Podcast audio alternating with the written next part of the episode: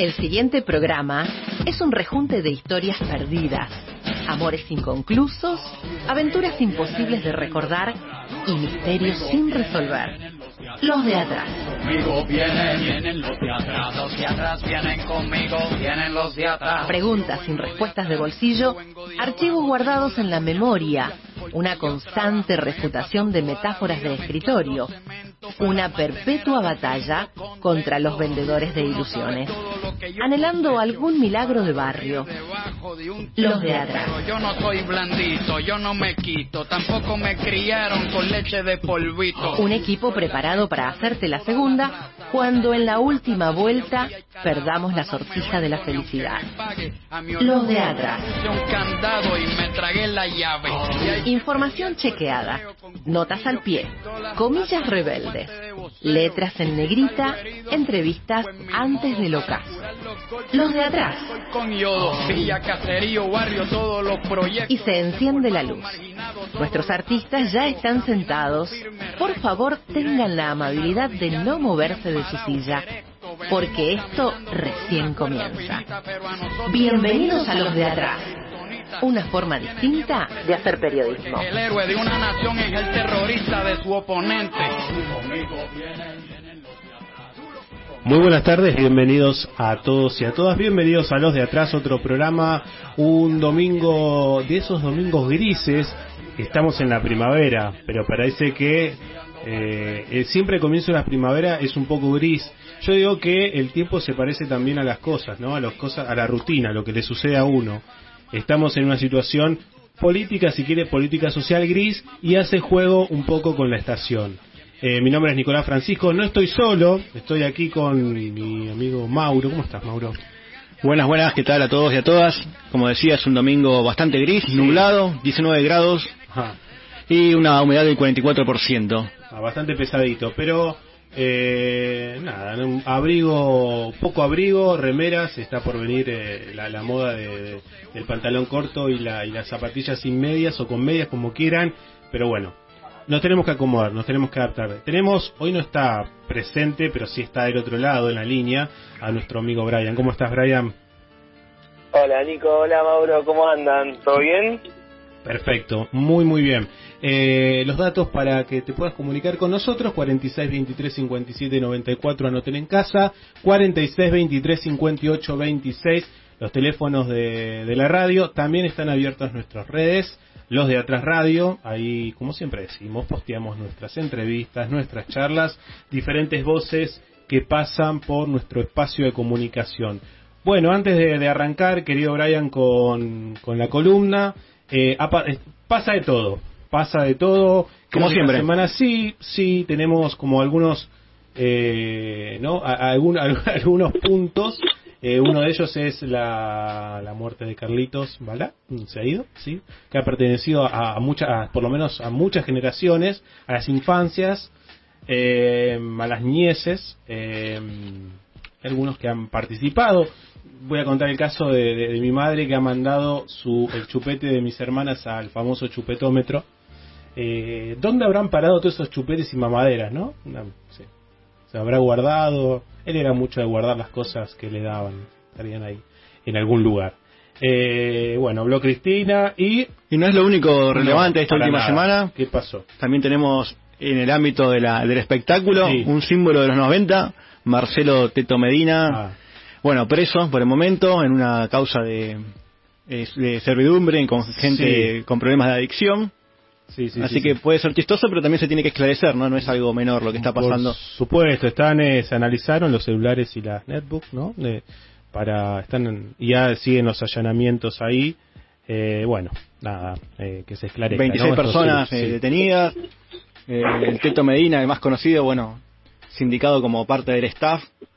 Eh, se ve que está complicado. Está complicado el lugar donde él participaba, donde daba charlas sobre la adicción, la razón de vivir. Eh, están un poco divididos porque hay padres que te hablan, padres y madres que te hablan muy bien del lugar, del trato y otros directamente que era un lugar de, de reclusión donde se, se donde De maltratos, de castigos. maltrato, to- torturas así que bueno veremos cómo se maneja la justicia antes de comenzar la columna de mi amigo Brian te vamos a mandar el audio que ya es un ya no sé ya ha marcado Marca eh, tendencia sí, en las marcó redes. tendencia en las redes porque te lo presentamos de esta manera aquí en los de atrás dale Los de atrás. Ay, Dios mío, esta porquería. A mí no me gusta. Radio Pública del Oeste. 89.3. Todo gratis. Eso no es peronismo. ¿Cuál es mi mejor anhelo? Es ser el presidente del mejor país del mundo. Así está Teto Medina ahora detenido. Eh, fue detenido en una causa por reducción de servidumbre y abandono de personas. Lo detuvieron en el marco de 26 allanamientos. Fue detenido en su domicilio. Por lo que yo he visto y he leído, no lo he leído tanto, pero lo que he leído, no lo he leído tanto, queda más que evidente, ¿no? no esto no es el, el atentado que tuvimos con María Eugenia en Mar del Plata apenas a- al- comenzaba mi gobierno, que nos pudieron haber matado. Las piedras que tiraban esos más de cientos de personas que fueron movilizadas al lugar. La criticaron por no haber repudiado el atentado. Es que yo cuando escuché al presidente, yo dije, ante la gravedad de los hechos, porque yo repudio todo hecho de violencia. Ahora, a mí no me van a obligar a, a que yo ponga la palabra repudio porque ellos quieren que yo ponga la palabra repudio. A mí no me van a manejar. No me va a conducir el- el- la palabra que yo tengo que utilizar el kirchnerismo. Esto va a terminar en, un- en una pelea descomunal, creo yo, entre los kirchneristas y los peronistas propiamente dichos. Van hacia eso. Porque no creo yo que las cosas que impulsa Massa, Que son más moderadas, de integración al mundo, al Fondo Monetario. poner en orden esta economía que es un manicomio en Argentina. Es un país en que tiene dólares para soja, dólares para leche, dólares para, el- para la virome. Es una chifladura. que el expresidente Mauricio Macri jamás, jamás se va a juntar con Cristina. ¿Hasta cuándo nos van a tratar de estúpidos? ¿Se creen que no tenemos memoria? No hay ninguna posibilidad de que el expresidente Mauricio Macri mantenga un encuentro con la expresidenta Cristina. Mauricio Macri jamás se va a sentar a dialogar con Cristina de ningún tema, ni ebrio ni dormido. Cristina y Macri representan el día y la noche en la política. Cada uno cosecha lo que siembra. Cristina sembró vientos. Y ahora cosecha tempestuones. Que no cuente con Macri para apagar el fuego. La acusación del fiscal Luciani Mola viola el artículo primero de la Constitución argentina. Fuimos elegidos por el pueblo. No podemos ser nunca una asociación ilícita. Que estamos, creo yo, ante un claro caso de prevaricato. Es más, llegaríamos al ridículo que el fiscal Luciani no podría estar en esta causa porque no es fiscal. Se lo firmé yo, el- la jefa de la asociación ilícita. Gracias a todos y todas por haber estado acá.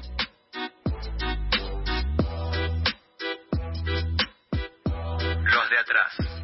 Nicolás Escordamaglia, Brian Cañete y Paulo La Rosa. No quiero decir nada, pero esta sala necesita trabajar un poco en los temas de equidad de género. Los de atrás. Radio Pública del Oeste. 89.3. Los de atrás. Bueno, eh, bi- bien completita nuestra, nuestro, nuestro audio de presentación, nuestro audio de frases. Tendencia, como decía Mauro, pero nos sirve como prólogo para la columna de, de Brian. ¿Se lo tenemos ahí? Bueno, Ah, ahí está. sí, sí, sí, sí, sí, acá, acá, acá estoy, acá estoy. Perfecto, Eh, amigo. la verdad muy muy interesante, ha sido una semana muy este particular, como viene siendo eh, desde, el, desde el atentado a, a Cristina, ¿no? Es una semana, el viernes eh, Cristina volvió a exponer eh, su alegato de defensa en la causa realidad, que ya parece como que queda en un segundo plano, ¿no? En medio de, de la causa del atentado, las, lo- las internas en, el, en la oposición para por una cuestión casi discursiva que es definir si esto fue un atentado o no, ¿no? Que estamos ya en, una, en, una- en un punto del absurdo, de donde, bueno, a ver, todo bien, pero le gatillaron en la cara a la vicepresidenta y hay gente que se niega a creerlo. Ya, ya es discursivo el, el problema, en todo caso. Así que eso, pero no sé cómo vieron ustedes la semana, esta semana. Bueno, como decís, siempre aparece algo nuevo. Se, se esperaba igual que hable Cristina, ¿no? Eh, que idea también su, su defensa de los discursos. Eh, y mezclado un poco todo, el tema de la de vialidad, lo- los discursos de odio, bueno, habló, me parece, fue bastante completito, pero no sé en qué va a terminar esto, porque también hay que ver cómo, cómo lo presentan los otros medios. Eh, ¿no? Claro, a ver, la cuestión de, de la causa de vialidad es este, también una, una pelea en torno a eh, cómo, cómo es presentado, ¿no? Es quizás es una de las, es la causa contra Cristina que es la única que llegó a, a la etapa del juicio oral, porque el resto de las causas todavía ni siquiera eh, han avanzado en este trámite. Entonces, la imagen, la imagen que no es imagen porque no, no, no tenemos la imagen de Cristina sentada en el banquillo como, como muchos quieren, ¿no? Como ciertos comunicadores quieren. Eh, digamos, es, es por eso que está en ese lugar, ¿no? Como bueno, está ahí, está en el banquillo, está haciendo jugadas, Con- aunque no sea así, ¿no? No, La no, foto. o sea, no está en el banquillo, no está en la, no está la foto, es como bueno, no, porque está Cristina en el banquillo, perdón, pero yo, yo hasta ahora no vi a Cristina en ese lugar, si uno se lo pone a, a pensar. Pero bueno, digamos que es eso. Pero, a ver, eh, hablar de la imagen que hicimos para el programa de hoy, de, de saturados, tiene que ver también con ese nivel de información, ese, ese nivel de bombardeo discursivo, que ya en cierto punto es como que da todo lo mismo, ¿no? Y es triste y a la vez preocupante porque venimos de que hace ya eh, 24 días eh, intentaron atentar contra la vida de la vicepresidenta, un hecho inédito en democracia, eh, o sea, un, un- hecho muy, muy, muy, este, muy llamativo. A ver, no, muchos lo, le bajan el precio, pero no tenemos esa cultura de, de- de atentados eh, en nuestro, en nuestro país. No tenemos esa cultura de, eh, de- de atentado, de atentado de violencia política, por lo menos en lo que viene a ser la democracia. Entonces, eso yo creo que es el punto a tener en cuenta. Sí, y en un año previo a, a elecciones, en donde el año que viene vamos a, a- a estar mucho más saturados de información, de peleas entre, entre los partidos. Eh, Hay polémica con las pasos también, sí, está en debate. bueno, sí. Eh, no sé si los partidos También. quieren o no, no quieren ir a internas como hacían antiguamente. Eh, cualquier cosa que se pone en discusión es para polémica, eso es lo raro. Yo creo, no sé qué piensan ustedes, pero eh, que es inevitable una interna en, en frente de todos y por supuesto en Juntos por el Cambio, ¿no? Donde el poder me parece está ahí. Eh, en la nebulosa ahora apareció nuevamente Macri en una entrevista con Majul. Bueno, donde hacía referencia, claro. disculpa Nico, hacía referencia, ¿no? Equiparando prácticamente que le hayan gatillado en la cabeza o en la cara a Cristina Kirchner con los piedrazos que fueron en algún momento. Yo no recuerdo ese hecho realmente, eh, pero bueno, no tiene con punto de comparación. Si bien un piedrazo puede hacer mucho daño, eh, es mucho más grave lo que pasó con Cristina en, en la puerta de su departamento prácticamente. Sí, sí, aparte. Claro. también- Decime, decime. Sí, sí, digo, sí, sí, sí, sí. No, digo esto, eh, además de haber eh, hablado de estas cosas, también um, eh, me parece una- en, una, por- en, un, en un momento le preguntan a Macri, bueno, ¿cómo ve a los candidatos? ¿Cómo ve a, a- a Vidal? ¿Cómo lo ve a Larreta? Eh, ¿Cómo lo ve a Patricia Burrich? Y hay una interna muy fuerte de poder en donde, a mi criterio, me parece que, que el candidato ahí es, es Horacio Larreta. Vamos a hacer, si te parece, Brian, en algún momento, podemos hacer esto del podio de los posibles candidatos, pero también si lo vemos del, del lado contrario, enfrente de todos, ¿quién sería hoy eh, un candidato potencial para, para postularse para el- eh, las, las próximas elecciones del año que viene? Bueno, ahí la cosa cambia un poco. Sí, lo que sucede con la reta que al estar gestionando es que se muestra más políticamente correcto, ¿no? A diferencia de Pato más ¿no? Claro, tiene un- otra impronta, pero bueno, hay que ver si no tiene que ver con que está eh, al mando de la jefatura de gobierno de la ciudad de Buenos Aires. Es que es un dialoguista, eh, la reta es un dialoguista raro igual, porque es un dialoguista que dice que no va a dialogar con el 30% del electorado que es el kirchnerismo, ¿no? Va a hablar es un dialoguista raro, claro, es un, es un dialoguista un poco raro y un poco bastante eh, optimista pensar de que es el 30%, ¿no? Eh, a ver, es cierto que las internas son necesarias para Juntos por el Cambio porque si no hay paso, si no hay interna, eso es un avispero, o sea, se patea y empieza, empiezan los problemas. Ahora, el lado del frente de todos es más complicado porque no hay tantas figuras que tengan, digamos, un, un peso, un peso o una competitividad electoral después de la gestión que viene teniendo el frente de todos. Te podemos decir que con Sergio Massa intenta buscar un, un punto de, de estabilidad para poder avanzar, pero a ver, convengamos una cosa, hoy el candidato del frente de todos, aunque le pese a muchos, es Sergio Massa. Si Massa no le va bien, más o menos puede llevar un poco el barco, es el candidato del frente de todos, eh, seguramente. Eh, y del lado del kirchnerismo no sabemos tampoco, ¿no? Es, a ver, muchos quisieran que Cristina fuese la candidata, pero todos sabemos de que no no llegaría, porque en un eventual balotaje, aunque ella ganara la interna, en un eventual balotaje no podría imponerse frente al candidato de la oposición. Entonces el, el kirchnerismo no tiene un candidato, algunos hablan de Guado de Pedro, pero no tiene un candidato sólido eh, que pueda hablar de, bueno, eh, de decir este es el candidato, este es nuestro candidato, ¿no? Eh, Mauro tiene razón, la reta es eh, quizás el natural porque es el que está gestionando en este momento, al lado de los otros que no tienen un cargo eh, de tanta visibilidad, ¿no? Eh, hablemos de Patricia Bullrich, es la presidenta del partido, así que ni siquiera tiene un cargo, eh, digamos, legislativo o menos ejecutivo. Eh, María Eugenia Vidal es eh, diputada por la eh, ciudad de Buenos Aires, ni siquiera por la provincia que gobernó hasta hace unos casi cuatro años. Entonces, tiene esa cuestión y son muchos los que se están postulando juntos por el cambio. Hablemos Facundo Manes, Gerardo Morales, eh, o sea, por eso es una interna necesaria porque si no eso va a ser un avispero y van a salir muchos heridos de ahí. Sí, y tampoco me imagino eh, la- las posibles fórmulas, ¿no? De, de, de frente de todo, no sé. Massa con quién iría, como. Pero Massa no, no iría con una, él. alian- una mezcla ahí entre eh, frente de todos, no sé. Massa puede hacer fórmula con cualquiera, creo que estamos de acuerdo en eso, sea de frente de Sí, todos, pero- sea de, de Cambiemos, de radicalismo, puede seguir con cualquiera. Recién Brian decía que sería como el candidato, el mejor candidato. El candidato de todos. Sí, de, de todos, no de frente de todos. Claro. Pero más allá de eso, De quizás va por el frente de todos, él tiene aspiraciones personales muy fuertes. De, Y yo creo que es el momento clave para, para, para Massa eh, hoy, ¿no? Donde todo el poder recae en él, eh, mucho más que las anteriores elecciones, donde, bueno, iba como tercer fuerza y arrimaba el bochín hasta por ahí nomás. Hoy me parece tiene está hay otro contexto y otra realidad y él sentirá de esto de estas palabras, por supuesto me hago cargo yo, que es su momento. Pero bueno, hay que el, ver. el momento para el cual se preparó toda su vida, ¿no? Así dice. Cuando comenzó a militar allá en los 90 Sí. con la UCD, si, si Sí. alguno recuerda.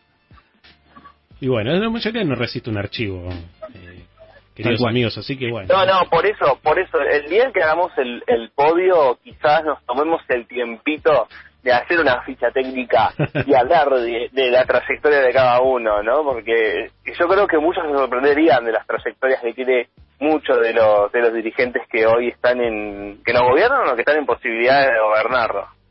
Sí, es cierto, es cierto.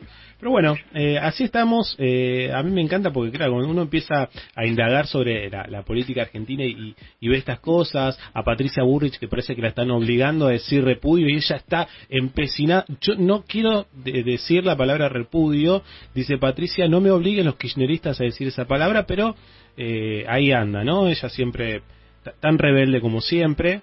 Eh, Brindando en la mesa de Mirta hace poquito, ¿no? Ah, sí, ayer. También. ayer estuvo, estuvo una, una mesaza bien de... Una verdadera mesaza, Sí. no recuerdo bien los integrantes, pero estaba Pato Burrich, Sí, Pato Burrich, estaba el influencer, el eh, influencer, eh, Santiago Maratea. el mismo, que viste y calza. eh, bueno, bien, ah, una, una linda mesa. Interesante, para- sí. Para no verla. Majul, Majul estuvo presente también. El paladín del periodismo. Claro. Hay que tener en cuenta también una cosa, ¿no? Hoy hay elecciones en Italia, Ah, Así que lo más probable es que, que Giorgia Meloni, la que sería quizás la primera mujer que podría acceder al cargo al, al cargo de primer ministro, es una coalición de ultraderecha que más o menos, si nos- pues empezamos a buscar algunos ejemplos acá en nuestro país, los encontramos. Y la semana que viene, el domingo próximo, son las elecciones en Brasil, ¿no? Una elección que es una elección que va a la más importante del año en la región, sin duda, y, y también la que va a marcar un poco el pulso de acá a- al año que viene a las elecciones eh, nuestras, porque yo creo que va a ser un distinto la dinámica de- de- del peronismo de frente de todos con Lula nuevamente en el poder en Brasil. Hay que ver qué pasa con eso también. ¿Nos animamos a un resultado, a decir un resultado acá? Yo no. Eh. A ver, a ver, lo que pasa es que Lula gana. Eso ya es muy probable. Es Eso es probable título. que eso pasa. Eso, eso es- la respuesta fácil es sí. Ahora, si gana en primera vuelta o no, esto ya ahí ya no arriesgo. Yo creo que, eh, o sea, ojalá por tendencias ideológicas y políticas gane en primera vuelta, porque eh, para que se termine de una vez el, el gobierno de Bolsonaro, pero hay que ver si eh, si llega, ¿no? Si llega a superar, que sea con un porcentaje contundente para que para que esa vergüenza que gobierna Brasil eh, se vaya, pero va a ser complicado, va a ser complicado, no que no que Lula gane, pero sí que, que, que gane en primera vuelta, como muchos esperan. Seguro. Eh, como para ir cerrando, ¿por dónde anda Alberto? ¿Por dónde anda, por dónde anda nuestro presidente? ¿Anda? ¿En qué fogón está con la guitarra? Sí. no, está en Estados Unidos, ¿no? Está ahí. Lo han criticado mucho Ya volvió. por la. Ah, ya volvió. Bueno, lo, fue, Ya muy, volvió fue muy Unidos. criticado por la habitación que en donde estaba, por el lugar donde estaba, pero bueno, es un presidente. También uno hay que entenderlo desde eso, ¿no? Eh, es el presidente de Argentina, eh, pero bueno. Sí, yo creo que. No, claro. Es muy fácil Eh, Alberto Alberto también, ¿no? Sí, sí. También, también. Una encuesta habla de 74% de imagen negativa para el presidente. Eh, pero bueno, vieron que las encuestas son casi una, una confesión de fe, ¿no? Uno, O una expresión Uno de deseo dice- de algunos grupos, quizás. o una expresión de una expresión de deseo también. No, eh, Alberto está marginado de las principales este, disputas de, del Frente de Todos o de la política que son tanto la eliminación o no de las PASO eh, y la ampliación de la Corte Suprema que, que tuvo, que tiene media sanción del Senado. Ahora, que pase diputado ya es otra historia. Pero está marginado de, de eso, ¿no? Está más abocado a la política internacional. Yo hablaba con unos amigos diciendo que, bueno, en este gobierno cuando a uno lo marginan lo mandan a Cancillería. Pasó con Cafiero y parece que va a pasar lo mismo con el presidente. Así. ¿sí? No sé si lo vieron en Nueva York con el guitarrista de David Bowie. Está bien, está haciendo. Está en la suya, está digamos. en- un gran embajador. Está aprovechando. Está aprovechando. Porque otra cosa no, le po- no podemos pedirle que haga. Tampoco lo vamos a dejar ahí de adorno, pobre. Por supuesto, por supuesto. Pero bueno, lo mejor para, para Alberto también, porque bueno, es nuestro presidente hay que apoyarlo. Y ya veremos, ya veremos cómo, cómo se arma y se rearma eh, las posibles fórmulas para el año que viene. Mm, Tenemos la promesa de, de armar ese posible podio para el año que viene, lo vamos a dejar como pendiente para, para eh, nuestro amigo Brian. Así que bueno. Te mandamos eh, un abrazo, Brian, y bueno, nos reencontraremos el próximo domingo. Eh, sí, sí, Nico, un saludo para, para vos, para Mauro, para, para Licha. Eh, y nada, lo voy a seguir escuchando. Muchas gracias. Nos vamos a la primera tanda. Hablamos con Brian sobre la realidad. Saturación, dice Brian. Es creo que la mejor palabra que le podemos poner a este momento de la Argentina. Dale. Seguimos aquí en los de atrás, otro domingo desde Ituzaingó, 19 grados 2, el cielo nublado. No, recuerden que nos pueden seguir en las redes sociales, en los de atrás radio, en Instagram. Así es. Sí. Ahí tenemos eh, posteado como siempre nuestras entrevistas, nuestras diferentes, las diferentes opiniones de artistas, periodistas, Recortes. Sí, de todo está ahí como siempre. Ese momento vamos a hablar ahora con un amigo de la casa. Yo le digo amigo porque ha participado en muchos programas y siempre es un placer oírlo, al doctor Adrián Rosa. Él, ex- él es sexólogo y queríamos hablar un poco de la identidad de género. ¿Qué es esto de la identidad de género? De los roles, de las famosas etiquetas que nos ponen al nacer. Pero para esto le vamos a dar la bienvenida al doctor. Buenas tardes, querido doctor Adrián Rosa. Bienvenido a los de atrás. Hola, buenas tardes, Nicolás, para vos, para todo el equipo, para todos los oyentes. Doctor, eh, cuando empecé a pensar en esto de la qué es primero la identidad de género y por supuesto uno va, eh, o por lo menos directo, a- a- al tema de las famosas etiquetas que nos ponen cuando, cuando nacemos. La- las más famosas, bueno, ¿qué va a ser? Niño o niña y, y, y después uno directamente vive con esa etiqueta y después desconstruirse en esa idea es muy difícil.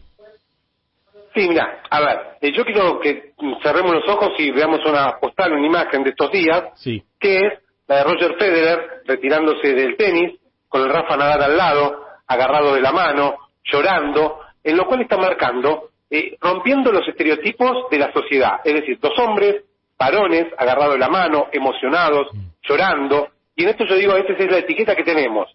Los hombres tenemos que ser machos, no podemos demostrar las emociones, y, y esto marca que no es así, que tenemos sensibilidad, que podemos agarrarnos la mano, que esto no nos define ni nuestro sexo ni nuestra identidad de género. Somos seres humanos. Y se pueden agarrar la mano dos hombres, dos mujeres, un hombre y una mujer, no importa. Y esto es importante porque como sociedad tenemos que ver esto que decimos, tenemos un, sen- un sexo, un género y una eh, un género que nos autopercibimos nosotros, ¿no? Tal cual. Eh, y cuando se habla de género, ¿por qué eh, solo pensamos en, en lo- la parte genital? Bueno, en realidad es un error, porque a ver, primero tenemos un sexo, que es el biológico dado al nacer, es decir, si se encuentran órganos sexuales masculinos, pene, se dice hombre. Encuentran órganos sexuales masculinos, se dice mujer. Entonces quedas con ese, eh, con esa, con, esa designación y por supuesto a partir de ahí tienes un nombre, ¿no? O Daniel o Daniela. Después pasa el género que la sociedad te va identificando. Si yo soy pelado y me visto con pantalones, la sociedad dice, este muchacho es hombre. Y si tienes el pelo largo, usas minifalda, en general, te, ma- te maquillas, la sociedad te dice, es mujer. Y ahora viene el otro tema importante, que es cómo nos autopercibimos con nuestro género. Y ahí sí, uno puede ser cisgénero y transgénero. Cisgénero es hombre y mujer. O sea, vos naciste hombre, te identificás, vivís como un hombre, te sentís hombre, sos cisgénero hombre. Eh, ahora, si vos sos, naciste como mujer, sentís, identificás como mujer, sos cisgénero mujer. Y el transgénero ahí viene el tema, que es lo importante, que vos no te identificás, no te autopercibís o no te sentís con el sexo asignado al nacer.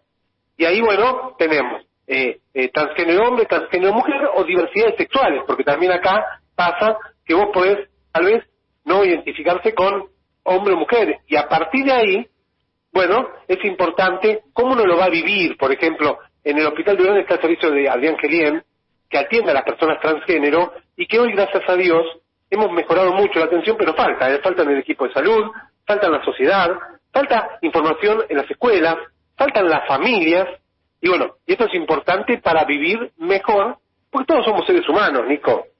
Claro, claro. Eh, ¿Cuál es la diferencia entre género y sexualidad? Porque viste, Adrián, que eh, mucho se confunde y a veces eh, en, en- en las mismas instituciones educativas o en las familias, en lo cotidiano, en la rutina, es muy difícil eh, eh, explicar cuál es la diferencia. Entonces se mete todo en la misma bolsa. Bueno, a ver, eh, la realidad es que eh, la, la orientación sexual es con quien vos elegís tener eh, relaciones sexoafectivas, es decir, eh, te puedes ser hombre y gustar con una mujer, con lo cual se considera que es uno hetero- heterosexual, te puede ser hombre y te gusta estar con otro hombre, entonces sos homosexual, y puedes ser mujer y te gusta estar con otra mujer, y ahí eh, uno dice que es lesbiana, en fin, a grandes rasgos en realidad, es decir, es con quién vos decidís tener eh, relaciones sexoafectivas y sexuales, ¿no? Lo otro es, cuando hablamos de género, es como vos te autopercibís. Y esto es diferente de la sexualidad, porque vos te podés autopercibir con un, eh, con un sexo género di- diferente al asignado a nacer, pero por ahí la, tu orientación sexual es con personas de tu mismo sexo o no. Es decir, acá entra una variabilidad muy importante, que, que es lo que la persona siente y que como sociedad, como familia tenemos que entender, porque muchos adolescentes eh, no dicen la verdad porque tienen vergüenza, porque tienen miedo, porque eh, su familia tiene una estructura que ya sea religiosa, social, porque esto va, eh, eh, la identidad de género la va formando desde que naces, cuando empezamos a vestir un bebé, cuando empezamos a, a acostumbrarlo a determinadas rutinas, cuando le regalamos determinados juguetes, cuando decimos determinadas cosas, vamos formando esa identidad de género de la persona, que bueno, que puede coincidir o no con el sexo biológico, para que la gente entienda. Claro. Eh, vinimos hablando, me parece, eh, tres, cuatro programas sobre los discursos de odio. Eh, tan, tan, tan metidos en nuestra sociedad, ¿no? Tan, tan hechos carne. Eh, y también te, me obliga también a preguntarte qué pasa con esos discursos de odio a esas personas que no se identifican con ninguna etiqueta, que son los que sufren muchas veces, en, en, en, como decíamos, en las instituciones educativas y no, se, no lo saben manejar. Bueno, a ver, eh, por suerte la expectativa de vida de las personas, por ejemplo, transgénero, hoy es mucho mayor. ¿Por qué? Porque antes, para modificar ese cuerpo, tal vez, a lo que creían ellos o sentían ellos o ellas, ¿sí? Eh, eh, por ejemplo, se ponían aceite de, automóviles, o sea, siliconas eh, de, que eran de una calidad horrible, y esto generaba trombos, lesiones, con lo cual esa persona, eh, aparte era excluida la sociedad, porque muchos tenían que hacer la prostitución, es decir, lo, los famosos travestis que tenían que trabajar como prostitución era porque los dejamos afuera del mercado laboral. Hoy ya hay una ley de las personas transgénero, hoy también está en el documento, ¿sí? Inclusive pueden pedir la jubilación acorde a la edad que se autoidentifiquen, es decir, un hombre que se siente y se autopercibe como mujer puede jubilarse antes, es decir, no a los 65, sino a los 60, es decir, dependiendo no del trabajo que haga. Entonces, todo esto va mejorando la calidad de vida. Ahora, todavía falta mucho, y el discurso que odio que vos decís es cierto. A ver, yo tengo 55. Yo me formé, ¿sí? Con quien me iba a jugar a la pelota, era homosexual. Decíamos, a ver, es una barbaridad lo que pasaba. Pero era lo habitual en, en mi adolescencia. Es decir, estigmatizábamos. Yo me transformé, porque bueno, con el posgrado de la Facultad de Medicina de la UBA, ¿no? de, de, de sexualidad, más lo que fui aprendiendo, obviamente me transformé, pero yo viví una generación de que en la televisión a las mujeres se les tocaba el culo y nos reíamos. Era una barbaridad. Es decir, eh, Porcelo, Olmedo, no sé, inclusive Franchera que hoy cambió, pero cuando es una nena era como casi un abuso sexual a una niña, adolescente y nos reíamos de eso y todo esto nos marca como sociedad. Bueno, yo hoy, por suerte aprendí, me transformé, hoy estoy apoyando veces en contra de la violencia digital, que por ahí en algún momento lo hablaremos, pero bueno, eh, hay generaciones que esto no lo aceptan, eh, principalmente las más grandes, las personas mayores. Bueno, hay que cambiar esto y los adolescentes también, o sea, yo estaba mirando otro día en Europa, que no es adelantado, creo que era en Bélgica, un video en el cual una chica que estaba en una estación de tren iban un par de pibes en bicicleta y les pegaban, las pateaban por ser mujeres. Es decir, el odio supera el sexo, el género, la identificación de género y las sociedades aún más desarrolladas. Eh, doctor Adrián Rosa, te habla Mauro La Rosa. Eh, recién hacías Hola, referencia, hola, ¿qué tal? Hacías referencia a la violencia digital. Eh, vas a estar participando el primero de octubre eh, en la UBA, en la jornada de sexología y educación sexual. Esto tiene que ver con la ley Olimpia y la ley Belén. ¿Nos puedes contar un poquito de esto? Exacto, sí, bueno, yo vengo trabajando mucho en las redes sociales, entendiendo que eh, este odio, esta violencia digital nos afecta como sociedad. Primero, porque lamentablemente hoy, eh, en la pandemia y pospandemia o peripandemia, como le queramos decir, empezamos a practicar mucho más lo que ya venía, que era el sexo y el sexo virtual, pero también, les voy a comentar algo, las redes sociales nos engañan, porque TikTok, eh, Quai, Instagram, nos incitan a desnudarnos, es decir, el mensaje es ponete en bolas para tener más likes, es decir, principalmente las mujeres, pero también nos puede pasar con los hombres. Y este es un mensaje, un discurso perverso, porque si vos no te pones en bolas, no tenés like.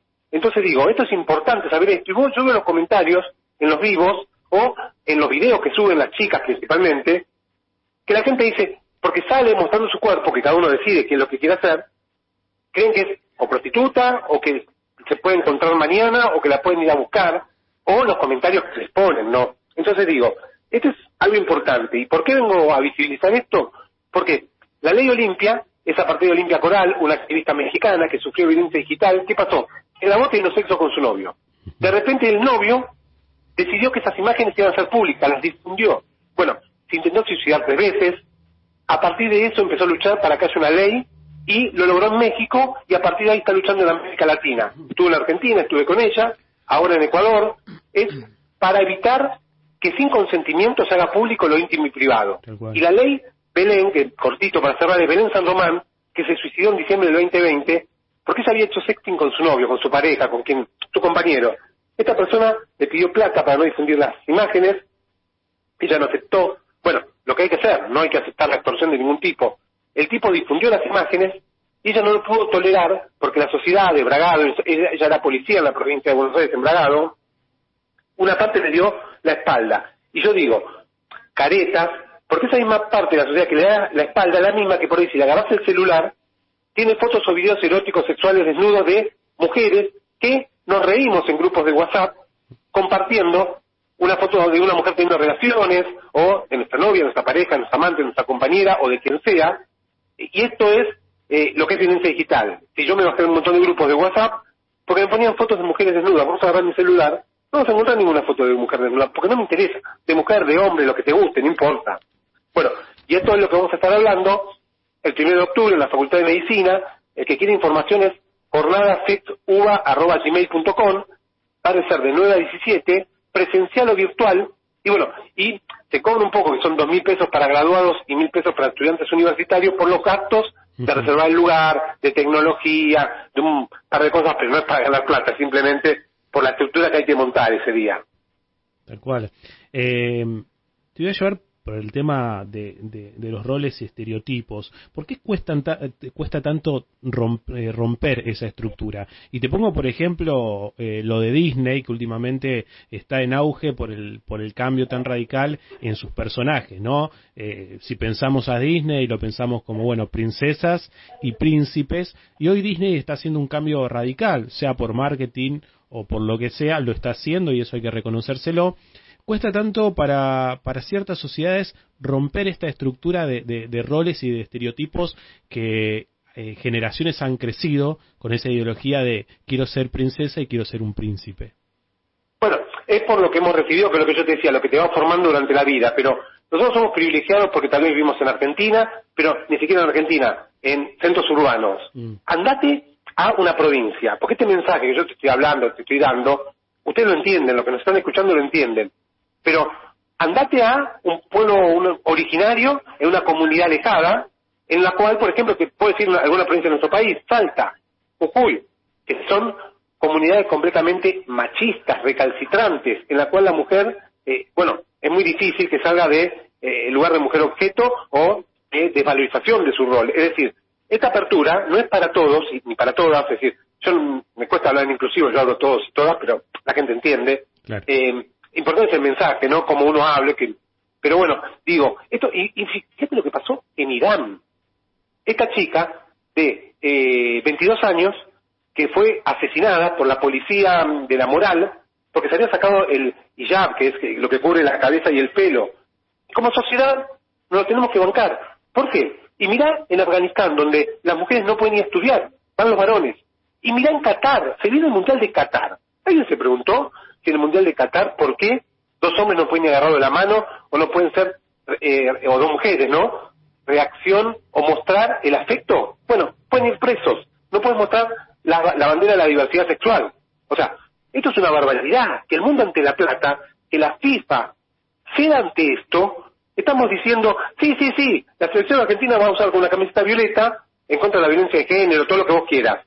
Pero sin embargo, tenemos que aceptar esta normativa de Qatar entonces digo, ¿qué es el color de la plata? ¿Qué mensaje damos? Claro, tal cual, ¿no? Como que no alcanza el color de una camiseta para toda la realidad que estás describiendo. Eh, pero bueno. Exacto. La última pregunta que te hago, querido Adrián, es ¿qué consejos le podemos dar a esas personas que están descubriendo su identidad, que todavía les cuesta entenderse o aceptarse a sí mismos? Bueno, lo primero que hay que decir, que, que en realidad tengan la tranquilidad de, de charlarlo con la gente que confíen, que no se lo guarden, porque muchas veces esto, guardárselo, eh, genera un conflicto interno, que hay profesionales, hay equipos interdisciplinarios en hospitales, bueno, obras sociales prepagas en las cuales muy poco cubren, pero bueno, eh, y por supuesto lugares de referencia, como les decía el Hospital Durán, con el doctor Adrián Gelien, pero no en todas las provincias de nuestro país está la posibilidad de que te sigan, porque acá hay muchas cosas. Dentro de la diversidad sexual, eh, es muy largo para hablarlo, pero la persona que no se autopercibe con el sexo asignado al nacer puede no querer un cambio en su cuerpo. Y el cambio puede ser una cirugía, una parte de su cuerpo puede ser, o, hormonización, pero esto necesita un equipo interdisciplinario que acompañe. Es decir, eh, eh, yo les recomiendo en el canal Contar, ver eh, la serie Identidad, la revolución del sexo, creo que llama, que la firmó el doctor Adrián Kelly, en donde muestra todo esto, y también está la película Yo Nena, Yo Princesa, ¿no? que también muestra un poquito esto, de un montón de preconceptos, barreras que hay que romper, de cómo tenemos que trabajar, y también, por supuesto, en algo muy difícil que es el equipo de salud, que no está preparado. Cuando hace una consulta ginecológica, el médico a la mujer le pregunta, bueno, te hago un PAP, mamografía, por ejemplo, no le pregunta si lubrica bien, qué relaciones sexuales tiene, si disfruta, si tiene dolor. Yo sé, no hay tiempo, porque una universidad prepaga te da 10 minutos para atender a la persona. Pero bueno, hay que preguntar esto, porque hay mujeres que no tienen sexo porque tienen dolor en la penetración, esto por falta de lubricación, por la edad, por la menopausia, bueno, esto se arregla con un lubricante al agua, es una cosa muy simple, pero eh, están sufriendo porque tienen que darle placer a su marido, bueno, es otra historia que nos vamos a extender un montón, pero bueno, eh, nada, de todo esto vamos a hablar el primero de octubre en la jornada, así que eh, por supuesto va a ser muy importante que el que quiera pueda sumarse porque yo voy a hablar de violencia digital, no lo virtual es real, pero tengo compañeros y compañeras que van a hablar sobre los nuevos modelos de pareja, también van a hablar de eh, embarazo y posparto, como la nueva relación de erótica sexual en la pareja, ¿sí? después, bueno, la educación sexual integrada, bueno, importantes sexólogos y sexólogas organizados por Coinonía y con la participación de sexólogos UBA, que somos nosotros, que nos pueden seguir en Instagram, YouTube, en Facebook o en todas las redes sociales eh, como sexólogos UBA, la última O es una X, ahí incluye eh, lo que es eh, la forma de, expresarnos. Y bueno, nada, será muy largo todo esto, pero bueno, jornadasexuba.gmail.com es el mail para contactarse el que le interese, va a ser virtual y presencial y una posibilidad de aprender de grandes sexólogos y sexólogas. Perfecto, súper interesante. Adrián, ¿dónde, ¿cómo es tu Instagram? ¿Dónde te leemos? ¿Dónde te seguimos? Bueno, mi Instagram es arroba doctor.adrianrosa y acá les quiero poner una salvedad. Si ustedes me quieren arrobar, no pueden porque Instagram me tiene sancionado, ah. porque por ejemplo, un, un, vivo que hice hablando de eh, sexualidad en la discapacidad, me puso como que eh, rompía las normas comunitarias, como desnudos. Por eso digo que esta doble moral de las redes sociales, ¿no? La cual permiten ponerte en bolas, permiten a menores que se ponen eh, desnudas, lamentablemente, que muestran su cuerpo sexualizado. E inclusive en España, un tipo abusó de, eh, creo que fueron 96 menores, a través de la red social Instagram. Esto lo permite Instagram, pero a mí no me deja robar o me pone que pongo información falsa de COVID, de vacunas, de, pandemia, que es otro de los temas que he tratado. Bueno, no, no, te, robar. no te suspendieron la cuenta, sino es que no te podemos robar cuando eh, presentas alguna historia o subís alguna historia o algo de eso. Pero la cuenta... Exacto, sí. Por ahora no, por ahora no, pero bueno, Ya, eh, tuve, cada vez me objetan vivos, me objetan publicaciones y yo tengo que protestar, es un desgaste terrible. Bueno, ahora fui a otra ante el consejo asesor de no sé, fui a más arriba de Instagram, porque yo sé lo que hago. Y, es terrible que me, hagan esto porque, no por mi, en definitiva, por la gente, porque es, un, es un contenido eh, educativo, eh, en base evidencia científica, pero bueno, son los famosos algoritmos que, bueno, es para hablarlo bien entendido, pero bueno, esto es el peligro de las redes. Hablen con sus hijos e hijas de con quién se relacionan las redes sociales. Las redes sociales son buenas, pero son peligrosas. Y esto es lo que es la violencia digital, el sexting, sexo virtual, cuando alguien intercambia fotos o videos. Cuidado los adolescentes. Es un mensaje de prevención, que es lo que voy a estar hablando en la jornada del 1 de octubre, para que no les pase lo de Belén Román, que se suicidó, para que no les pase lo de Olimpia Coral, que hizo tres intentos de suicidio. Hoy, gracias a ella, hay una ley. Bueno, es largo para hablar en otro momento, no me quiero extender ni cansarlo, ¿no? Pero bueno, eh, hablemos de redes sociales, de peligros, para educar y para cuidar, ¿no? Perfecto. Muchas gracias, Adrián, por tu información, siempre tan, tan clara y tan concisa. No, gracias a ustedes, que sigan bien y bueno, y, y por supuesto eh, también hago videos en TikTok de R. Adrián Rosa, donde me pueden seguir, que también ahí hablo mucho de educación sexual integral como sexólogo UBA, así que nada, es un placer. Gracias por estos minutos, les mando un saludo a todo el equipo. Abrazo. Hablábamos con el doctor Adrián, Adrián Rosa, sexólogo. Bueno, lo pueden seguir en, en las redes, como bien eh, él las ha mencionado. Nos vamos a la última tanda cuando volvemos más aquí en los de atrás, en la radio pública del oeste. Dale.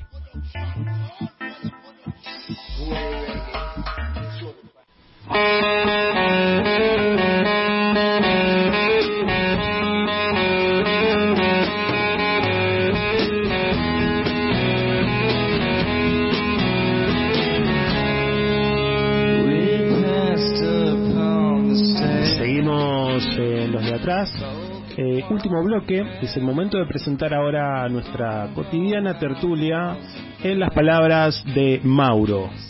Así es, hoy vamos a estar hablando de las últimas palabras antes de morir de distintos personajes de la historia. Wow, muy interesante. No sé si tenés alguno en mente, ¿te acordás de alguno que tengas ah, presente? Sí, algunos me acuerdo, pero está bueno esto de las últimas palabras, ¿no? Si hay que prepararlas, si hay que escribirlas antes y en todo caso ensayarlas porque Nunca sabe cuándo la, la muerte se avecina y tener las últimas palabras es como eh, te van a recordar.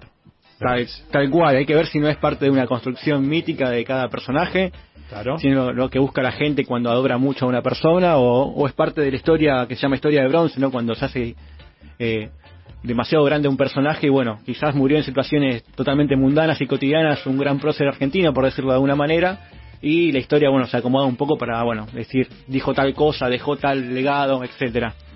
Pero, por ejemplo, tenemos en otro ámbito que no tiene que ser de, de la política o, o militar o parte de la historia de un país, sino, por ejemplo, en la parte artística. Elvis Presley, Ah. eh, él es una persona que murió joven, eh, murió a los 42 años, no sé si sabías, Nico, esto. No, no, no. Y bueno, ¿vos qué pensás de un músico como Elvis Presley que hubiese dicho, eh, o cuáles fueron sus últimas palabras? Yo imagino, se fue cantando algo, se fue con alguna canción famosa. ¿Alguna melodía nueva? Claro, quizá? algo nuevo, inédito. ¿Alguna letra para su novia, su pareja, Sí. puede ser?